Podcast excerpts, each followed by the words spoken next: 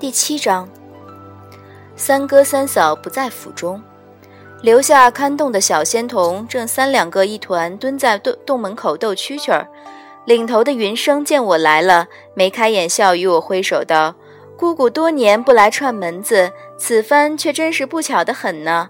夫人眼下正离家出走，殿下昨日也做了白额虎寻她去了。姑姑若是不嫌弃，且让云生好生招待一下您老人家。”我摸了一摸，他夫妻两个已然把一个跑一个追当做了一门天大的情趣，几万年也乐此不疲。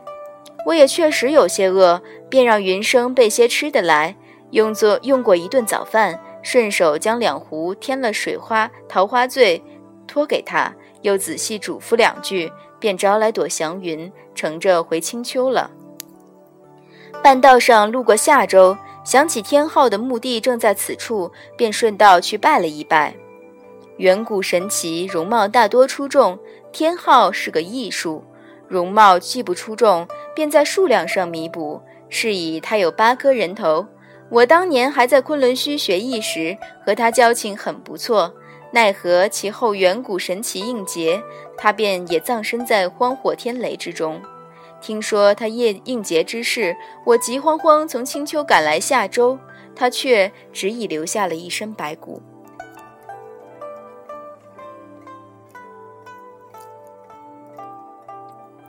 因在夏州耽搁了半日，回到青丘已是正午。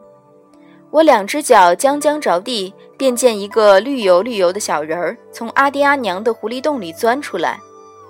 米谷一副妈子嘴脸，跟在一旁，十分着急。小殿下，你可慢些，慢些！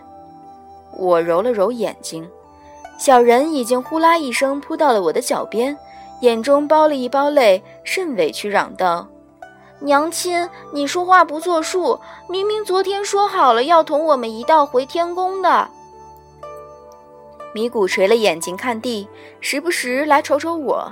像是忍了很多话要说，我瞪他一眼，挥了挥袖子，算是允了。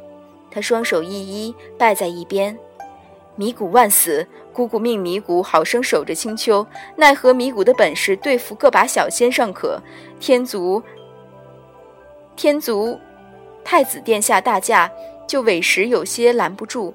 况且太子殿下还送来了姑姑的孩儿，看在小殿下的份上，便只得让太子殿下也入了青丘，却事先没能向姑姑请个旨意，还请姑姑责罚。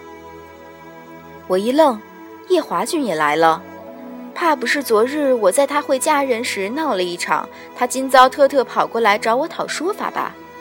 昨日我奔得急，也不知他同那缪清公主最后是如何收场。然那妙清对他一往情深，即便我脑子发昏，受他儿子鼓捣去闹了一闹，若他真心想将他拿下，却也不难。他这番巴巴来找我晦气，就忒小气了。然则我还是情不自禁地打了个哆嗦。小糯米团子抱住我的右手，仰起头来嘟嘴道：“父君说，娘亲不愿同我们回去，是怕一时住不惯天宫。这没什么。”我和夫君搬来与娘亲同住就是，只要有娘亲在，阿离是哪里都住得惯的。我被他这话震得头晕，脸色恐不是那么好看的。你说你要同我一起住，你父君也要来同我一起住？小糯米团子天真而活泼的点了点头。米谷善解人意的一把扶住我，在我耳边低声道：“姑姑要淡定。”也是有这种先例的。据说，如今太君在做太子时很风流，老天君为他定了本家的表姐做太子妃。天君不满意，老天君一纸天旨下来，便将他发派去了他姑母府上禁闭。天君在他姑母府中住了一月，竟与他表姐生出情意来，翻回田宫，变成了好事，视为一桩美谈。如此，夜华君要来我青丘小住，自是名正言顺，没谁能驳了他去。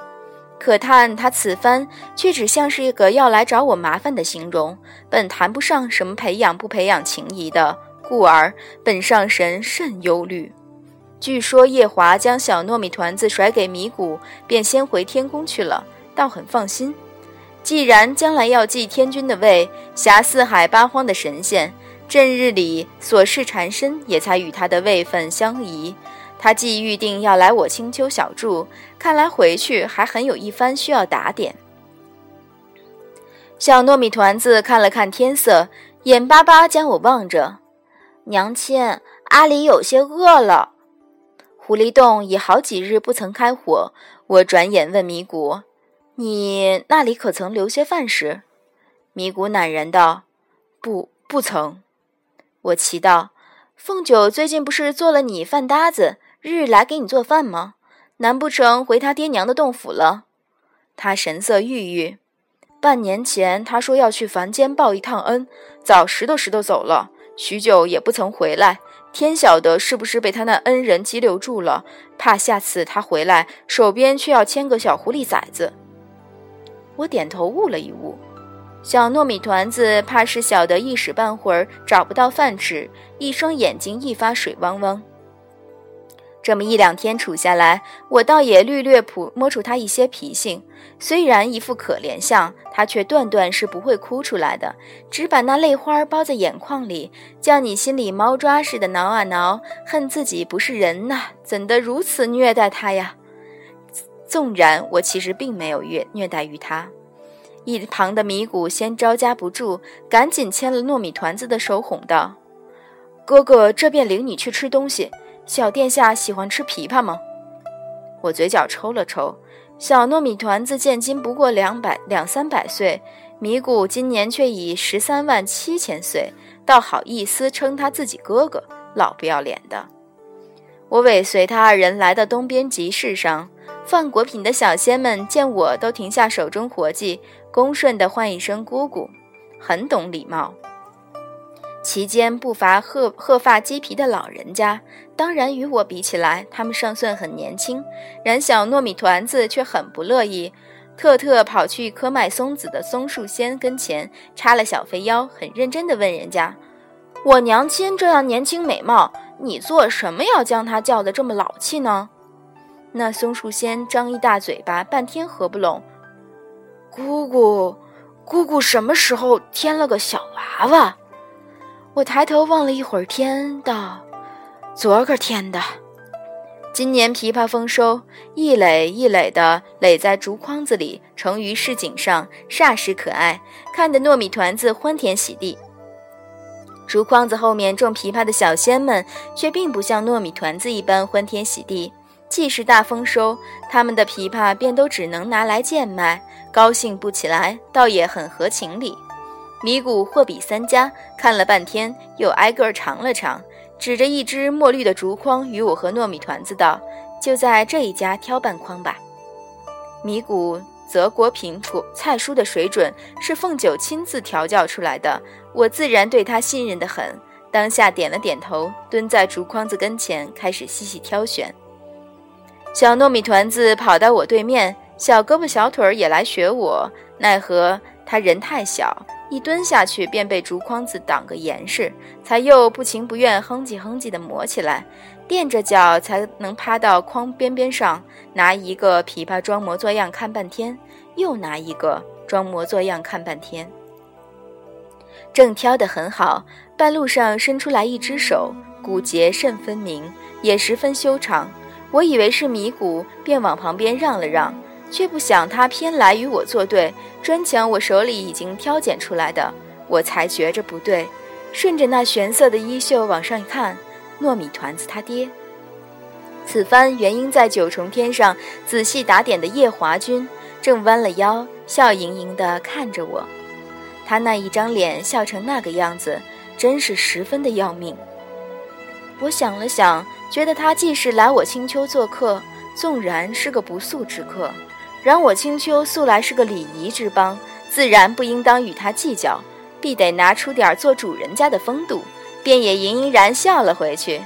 哦呀，原来是叶华君，吃了没有？今中午我们吃枇杷，没吃就同我们一道吧。叶华脸上的笑容僵了一僵，颇嫌弃地翻了翻手里几个果子，道：“阿离正是长身体，你就给他吃这个。”我顺手捏了捏糯米团子的脸，问他：“你喜不喜欢吃这个？糯米团子扭捏的点了点头，小声道：“喜欢。”叶华没言语，撑着额头盯了我半晌，一把拽过我的手。这附近哪里找得到些肉食菜蔬？我呆了一呆，已经被他牵着走了。后面米谷抱着小糯米团子，急急朝我喊：“姑姑，这半筐子枇杷倒是要还是不要？”叶华走得甚快，我摇摇晃晃与他挥手：“要！挑了半天，白的便宜了旁人，怎么不要？”今日这趟集赶得委实好，不多时，东南西北四个市都晓得。有个长得颇不错的男人带了个小娃娃住到了他们军上的洞府中，那白白胖胖的小娃娃唤他们姑姑做娘亲，唤那男人做父君。青丘太平久了，连四哥的坐骑毕方鸟走失这件事，也够些小仙散小仙散仙地根仙绝三年的舌头。这厢得了我这件八卦，他们欢喜的不知如何是好。北市上打鱼的一头灰狼，竟将一篓子鱼齐齐送了我，呵呵道：“几条鱼罢了，几条鱼罢了，姑姑炖了，多将养将养身子。”叶华搂过篓子，抿嘴笑道：“顾看儿子不容易，是要好好与他补一补。”灰狼便摸着头，憨傻的笑了。我甚凄凉，补你个头啊补！